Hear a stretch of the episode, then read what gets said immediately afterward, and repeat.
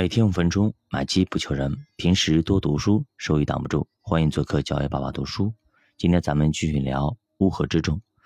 上节我们聊到，其实很多平常里非常善良或者非常好的、非常普通的一些人，他们聚在一起，竟然干出一些伤天害理甚至残忍无比的事情。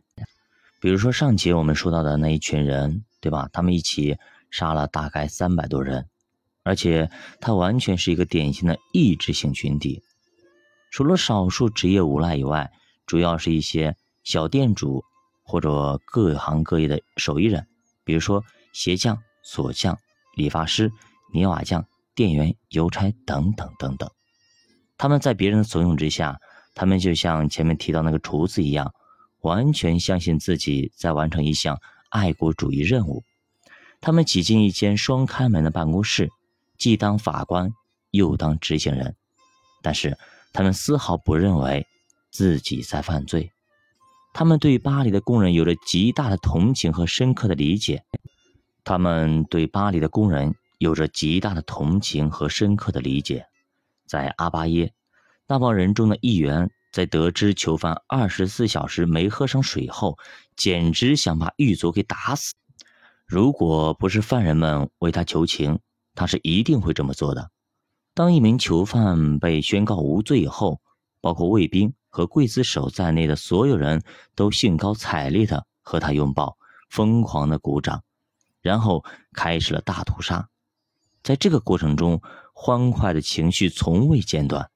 他们围在尸体旁跳舞欢歌，为女士安排了长凳，以享受观看处死贵族之乐。而且，这种表演一直充满着。特殊的正义气氛。阿巴耶的一名刽子手当时抱怨说：“为了让女士们看得真切，把他们安排的太近了，使在场的人中只有很少的人享受了痛打贵族的乐趣。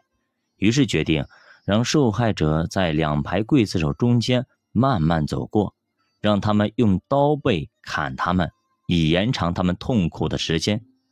在福斯监狱，受害人被剥得精光。”在半小时里是以凌迟，直到每个人都看够了以后，再来上一刀，直接了绝他们，挖开他们的五脏六腑。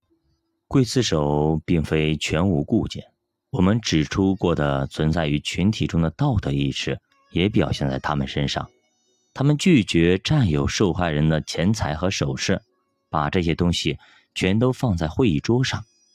在他们的所有行为中，都可以看到群体头脑特有的那种幼稚的推理方式。因此，在屠杀了一千两百个到一千五百个民族的敌人之后，有人提议说，那些关着老年人、乞丐和流浪汉的监狱，其实是在养着一些没用的人。因此，不如把他们全都杀掉。他的建议立刻被采纳。他们中间当然。也有人民的敌人，比如一名叫德拉卢的妇女，一个下毒者的寡妇。她肯定对坐牢非常的愤怒。如果她能办到的话，她会一把火烧掉巴黎。她肯定这样说过，她已经这样说过了。除掉他算了。这种说法好像很令人信服。囚犯被无一例外的全都处死了。其中包括五十名十二岁到十七岁的儿童，他们当然也变成了人民公敌，于是全都被解决掉了。当一周的工作结束了，所有这些触觉也终于停止，这些杀人狂魔们终于想，终于可以休息一下了。但他们深信自己为祖国立了大功，于是前往政府请功请赏。最热情的人甚至要求被授予勋章，所以读到这里，可能各位听友啊都很就很恐怖，对吧？毛骨悚然，这些人一点点的良知也没有，他们竟然觉得自己在做一件正义无比的事情，他们觉得杀人简直是太痛快了，就应该这样，这些人就应该死。他从来就没有想过他们犯了什么罪，就觉得我应该把你杀死，你是坏人，我是好人。一八七一年巴黎公社的历史也提供了一些类似的事实，铁证如山，这些人跑不掉。既然群体的势力不断增长，政府的权力在他面前节节败退。因此，我们一定还会看到许多类似的事情发生。读到这里呢，突然让我想到了咱们中国的历史啊。中国的历史有一段时间，咱们这边有个义和团，大家还记得吗？什么太平天军，大家还记得吗？这帮人打着替天行道的大旗，干着一些烧杀抢掠的事情。大家可以翻翻这本历史，他们都做了哪些伤天害理的事情、惨绝人寰的事情？大家就明白了。当一群乌合之众聚在一起的时候，打着正义的旗号，去干着真的是惨绝人寰的事情，让人毛骨悚然。所以，真的群体无意识，所以说这就是群体的一个可怕性啊！当一群乌合之众聚在一起，那么最终会导致非常非常严重的后果。那么，咱们为什么要去学这些东西呢？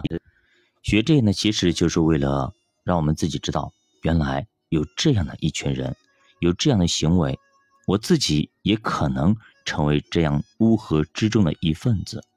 当我们真的遇到这种情况的时候，我们可能远离，可以远离，我们可以把控好自己，不要像那些小老鼠一样的，前面都跳进去了，自己也往里跳。那么明明知道前面是火坑，我们可不可以稍微犹豫一下呢？稍微停止一下呢？教我的书。陪你一起慢慢变富。